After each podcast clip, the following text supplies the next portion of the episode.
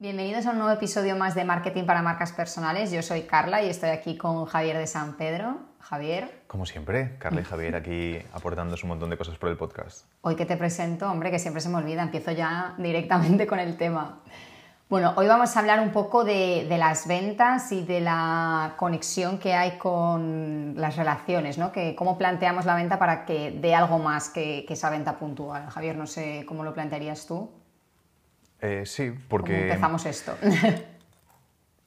es lo que ahora está muy popular, que dicen que no hay que centrarse solo en el dinero, que no hay que centrarse solo en el dinero.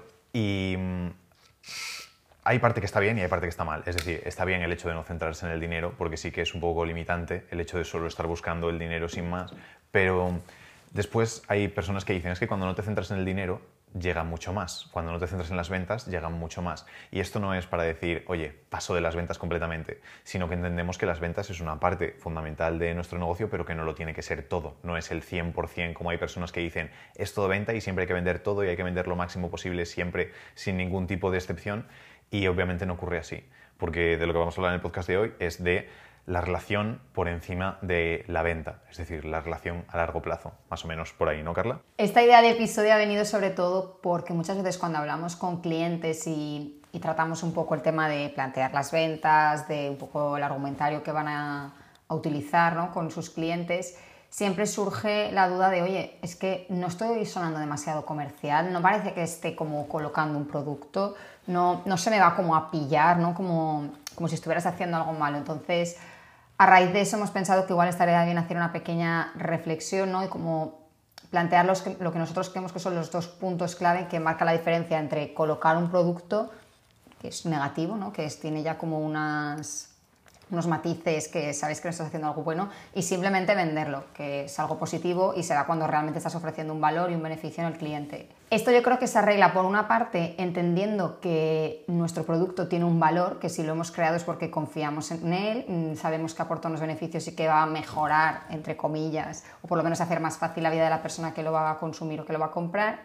y por otra parte, no ir siempre con el objetivo de la venta, aunque es el fin último, pero sí pensar más en crear una relación a largo plazo con ese cliente.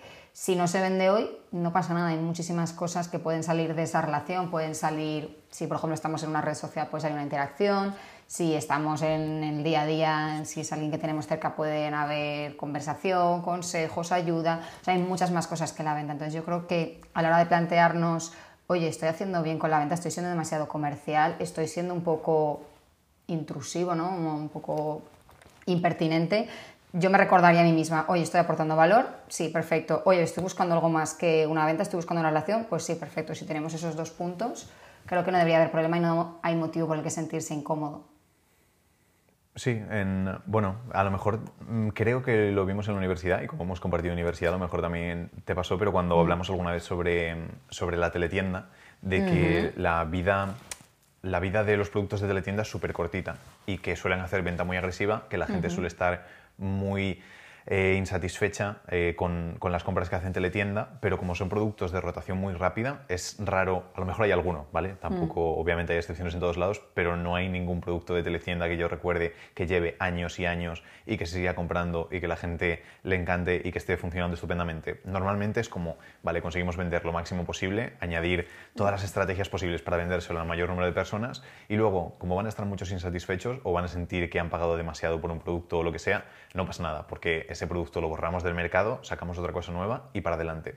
Y eso obviamente es como el enfoque a corto plazo de decir, vale, voy a intentar sacar el máximo dinero posible de este producto y después está el enfoque a largo plazo, que el enfoque a largo plazo es más el enfoque que comentas de la relación y de entender de que nuestro producto tiene un valor para ciertas personas y para otras personas no tiene un valor.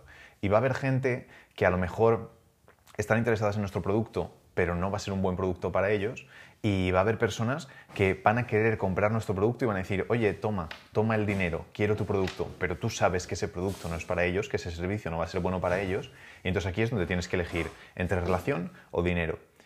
Y aquí es, es como la decisión más compleja, que es de decir, es que me está dando el dinero en la mano, pero sé que el producto no va a ser bueno para ellos. Y aquí es donde puedes decir, vale, me quedo con esos 100 euros, esos 500 euros, esos 10.000 euros, lo que sea, ahora en este momento, y sé que esa persona va a estar insatisfecha en el futuro, o le digo que no porque creo que no va a ser lo más adecuado, opto por la relación y después confío, que a veces pasa y a veces no, en que ese buen gesto que voy a tener con el universo, con el karma, con lo que sea, va a volver en un futuro. Y normalmente ocurre, porque cuando creas esa relación y le dices a la persona, oye, eh, estaría encantado, pero creo que no es el producto adecuado para ti, creo que no es el servicio adecuado para ti, y entonces esa persona va a entender pues esa sinceridad, va a estar satisfecha con ese servicio que le has ofrecido de decirle, oye, no voy a trabajar contigo, y probablemente cuando después encuentre a alguien que sí que sea más adecuado para eso, pues vaya referenciado hacia tu parte. Y creo que es la diferencia entre pensar en decir, me cojo el dinero ahora mismo y si están satisfechos da igual, luego pivoto y cambio de negocio y hago otra cosa, o decir, oye, pienso a largo plazo y digo, mm, prefiero esforzarme un poquito más. Y eso es lo que hacemos, bueno, tú, Carlos, lo sabes, por el medio de la cualificación, de mm. cuando estamos hablando con, con un cliente, cualificar para saber, ¿es adecuado o no es adecuado? ¿Cierto? Sí, no. Bueno, lo primero que me ha gustado lo de la idea de la teletienda. Me gusta la idea de pensar, vale, esto es todo lo contrario a lo que harías si estuvieras trabajando en una teletienda. Piensan cómo lo hacen y hazlo completamente al revés. Eso por una parte me ha gustado, un 10 por ahí. Por otra parte, lo que comentabas de saber si efectivamente ese producto es para ese cliente en concreto, se hace a través de, cualificar al lead, ¿no? De, de, valorar si es un lead que realmente está preparado para trabajar contigo o está preparado para tu producto o no lo está. Y para eso lo que necesitamos es justamente la relación, es justamente la conversación, el darle lugar a que se explique, a hacerle preguntas, a, ver, a que cuente un poco su situación ¿no? y, verlo tú decir, vale, esta persona sí o esta persona no. Y esa, esa decisión, ese elegir si efectivamente sí o efectivamente no, no lo puedes hacer si no hay una conversación y las conversaciones generan relación. Entonces, evidentemente, si tú lo que quieres es mantener el negocio en el largo plazo, que tengas gente alrededor, que hayan clientes satisfechos, mm, clientes que no han podido ser clientes pero que han traído a otros, lo que tienes que hacer es siempre apostar por el largo plazo e intentar generar esas relaciones. Exacto. Muchos de nuestros clientes fueron un no al principio porque sabíamos que no era lo adecuado para ellos y algunos le decíamos, oye, cuando estés en este punto, entonces sí que contáctanos porque podemos ayudar. Oye, cuando desarrolles este proyecto que tienes en marcha, contáctanos porque entonces ahí sí que podemos echar un cable. Pero ahora consideramos que no es la mejor opción. Y después aquí un mini tip que es bastante útil, justo ayer lo comentaba con unos clientes, es que tenemos que intentar que el resultado de los esfuerzos nunca sea cero. Y cuando hablamos con alguien y estamos teniendo esa conversación y vemos que al final no es nuestro servicio, nuestro producto adecuado para ellos, a lo mejor si ocurre una vez, mm, pues tampoco tienes esa capacidad, pero si ves que es algo muy recurrente, busca a alguien en quien delegar esas mm. personas. Si ves que normalmente, yo qué sé, tú ofreces el servicio de albañilería, ¿vale? Haces reformas del hogar, pero no te centras en la parte de fontanería. Y resulta que cuando vas a hacer trabajos, un montón de clientes te preguntan, oye, ¿me podrías arreglar o cambiar los baños o hacer lo que sea? Y tú dices, no, es que no me dedico a la fontanería Podrías optar por el enfoque de decir voy a contratar a un fontanero y hacer el trabajo, que es parte, pero si estamos hiper especializados, que es un poco lo que deberíamos mm. hacer si no somos una gran empresa, entonces lo que puedes hacer es contactar con alguien que sepas que trabaja bien, que puedes tener esa buena relación y cada vez que alguien te lo pregunte decir, oye, pues yo no me dedico a eso, pero tengo un amigo que se dedica a esto y que es muy bueno, dile que vas de mi parte y seguro que te trata estupendamente. Y así el resultado del trabajo no es cero, es decir, no es no puedo hacer el trabajo para ti, sino es oye, yo no puedo, pero tengo una persona de confianza que te va a hacer un buen trabajo. Y ahí estás ganando por muchas partes, porque ya le estás ahorrando mucho trabajo a ese cliente que no tenga que buscar, comparar, hacer, sabe que va referido, si confía en ti, va a ser bueno. Y luego obviamente estás haciendo un buen trabajo con ese compañero que después va a pasar al contrario, que cuando él vaya a hacer un trabajo de fontanería y diga, oye, ¿me puedes realizar el trabajo este?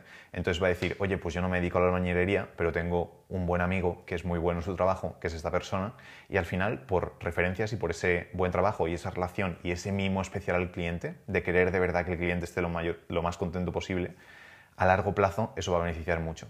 Y bueno, es lo que hacemos muchas veces con Jorge, por ejemplo, que tiene otra mm. agencia de marketing y para las cosas que nosotros no nos dedicamos, no estamos especializados en ellos, pum, pasamos ese lead, pasamos esa, esa persona y obviamente es beneficioso para todos. Van a recibir un mejor trabajo que si intentásemos hacerlo nosotros y, y al mismo tiempo, pues obviamente él está contento y cuando alguna vez va alguien que es un cliente ideal para nosotros, pues nos lo pasa a nosotros. A la inversa.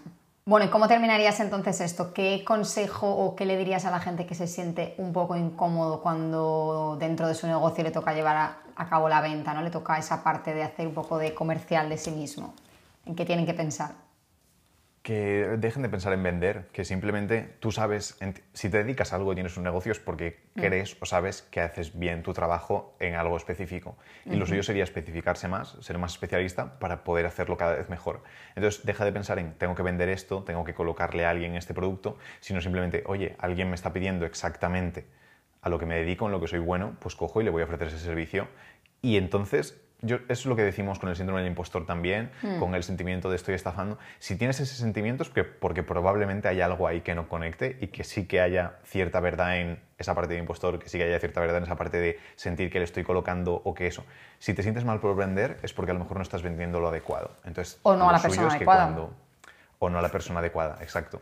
Y, mm, y entonces lo que tenemos que hacer es simplemente buscar ese producto adecuado, que es el que probablemente ya tengas, y a esa persona adecuada. Y cuando ambas partes conectan, te aseguro que no hay ningún problema en, en ofrecérselo. Entonces, habla con la persona, crea esa relación, y la propia persona te dirá, oye, pues necesito esto, y tú sabrás decir, esto es exactamente a lo que me dedico, oye, esto no tiene nada que ver con lo que me dedico, te puedo delegar a otra persona que se va a encargar de ti y te va a hacer un trabajo estupendísimo. Entonces, básicamente eso sería mi pensamiento final. Perfecto. Lo dejamos aquí. Nos vemos en el próximo episodio, ¿no? Exacto. Un abrazo grande para todos. Chao.